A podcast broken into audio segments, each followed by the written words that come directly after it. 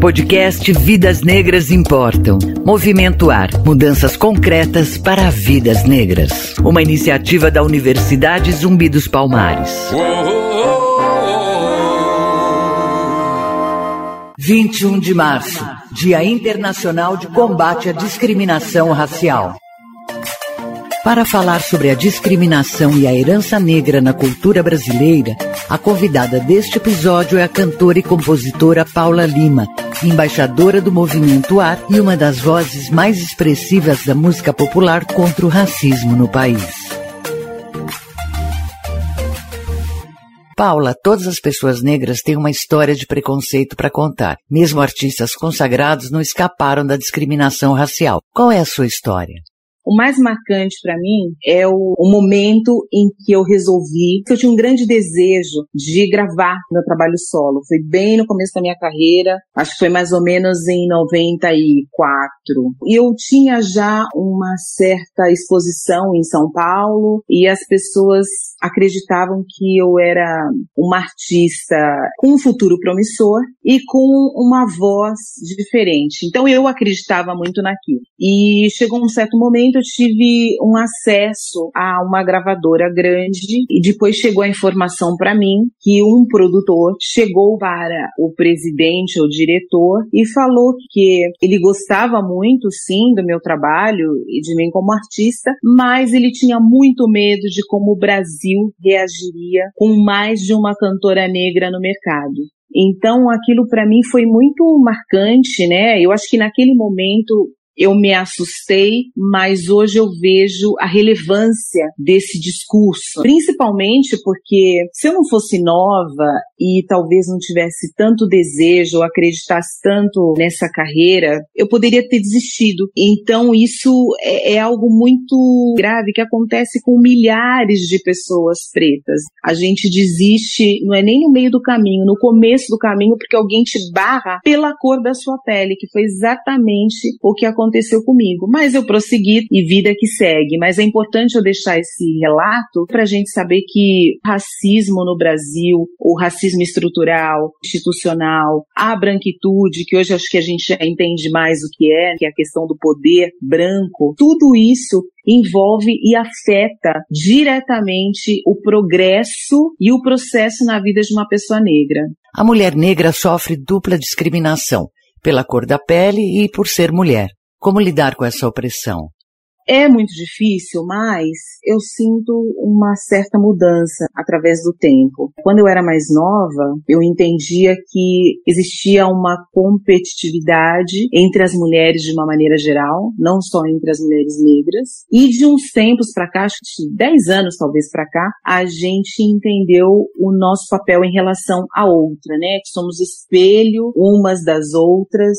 Tem a questão da sororidade, da irmandade e juntas nós somos muito mais fortes e que geralmente o problema que atinge uma mulher, talvez em menor escala, mas ele também te atinge. Então eu penso que enquanto houver uma mulher que sofre, o meu mundo não vai estar completo. E eu preciso desse exército que me fortalece, que me protege e que abre caminhos para mim também. A gente tem essa questão da voz ativa, da luta pela igualdade, da luta pela liberdade. E, obviamente, a mulher preta sofre muito mais. Tem a questão do feminicídio, que é maior, tem a questão da objetificação da mulher negra, da sexualização, enfim, a gente tem aí várias questões a serem solucionadas, mas que aos poucos, ainda em ritmo muito lento, bem mais lento do que a gente gostaria, óbvio, mas a gente tem avançado. A gente está agora pressionando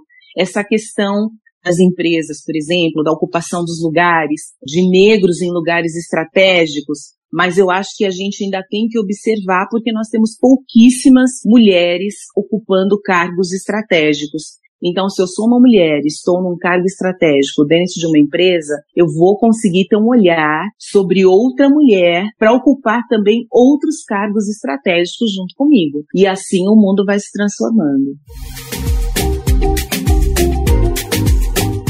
Na sua opinião, qual é o impacto da cultura negra na formação da identidade brasileira? Bom, eu acho que a parte da cultura é inquestionável. Então, quando a gente pensa no samba, no swing, quando a gente pensa nessa música brasileira, os nossos antepassados tiveram um papel fundamental. Eles foram os criadores, eles foram os arquitetos que criaram toda uma cultura brasileira. Quando eu falo em cultura, eu falo em música, mas eu também posso falar em religião, no movimento negro, posso falar em grandes pensadores. A gente tem que pensar em Lélia Gonzalez, na Conceição Evaristo, na Djamila Ribeiro. Essas pessoas fortalecem de uma maneira muito inteligente a visão que nós temos sobre a cultura negra de uma maneira geral. Então, a visão que o mundo tem em relação à cultura negra brasileira é fantástica. Eu tenho profundo prazer em dizer que eu sou uma negra brasileira, fruto dessa cultura, fruto dessa herança, e sei que não seria eu e não seríamos todos nós o que somos se não existisse essa herança. Durante a pandemia, você também tem abordado temas sobre racismo nas redes sociais em um momento em que o assunto está muito em evidência. Qual tem sido a receptividade das pessoas? O que eu percebi assim é que depois do George Floyd, daquele horror, as pessoas também passaram a ter uma dor diferente. Eu sempre penso que eu só tenho a sorte de estar num outro lugar, mas poderia ser eu. Então, a partir daí, eu não tenho como me calar, eu não tenho como fazer de conta que nada acontece, que o problema não é comigo. O problema é nosso. Então, a gente tem que agir e, no meu caso, como artista, se eu tenho voz, se eu tenho espaço, eu preciso fazer com que esse meu pensamento de responsabilidade social, pensando numa transformação social, chegue a outras pessoas. E eu passei a escrever. E a receptividade das pessoas tem sido muito interessante, muito boa. Eu recebo mensagens de pessoas que me dizem que a partir do momento que eu escrevi sobre cotas, que coisas que talvez eu tenha dito, tenha tocado de uma outra maneira e transformado aquilo. Então hoje elas são a favor da cota. Então, poxa, ponto pra gente, sabe? Eu acho só que a gente tem que sempre se colocar no lugar do outro e aí fica muito mais fácil da gente entender as dificuldades que o outro passa. Então, a receptividade de uma maneira geral tem sido ótima, assim. Isso obviamente me motiva. E semana passada ainda eu escrevi um texto e a Conceição Evaristo comentou, porque eu falei de Simonal, e isso me deixou tão feliz, tão emocionada, e vindo de uma mulher como ela, isso obviamente me empoderou. Em homenagem ao Dia Internacional da Mulher, Paula Lima deixa o seu recado eu quero falar de fé e eu quero principalmente dizer para as pessoas que se hoje as coisas não deram certo, amanhã vai ser tudo muito melhor. A vida é para quem sabe viver. Procure aprender a arte para quando apanhar não se abater. Ganhar e perder faz parte. Clareou.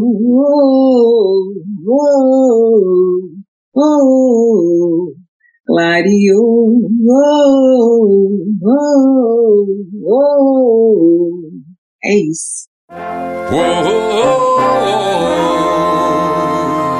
Você acabou de ouvir o podcast Vidas Negras Importam. Apresentação Cintia May. Movimento Ar. Faça parte dessa mudança. 21 de março foi instituído pela ONU Dia Internacional de Combate à Discriminação Racial em memória aos 69 mortos pelo regime do apartheid na África do Sul durante um protesto.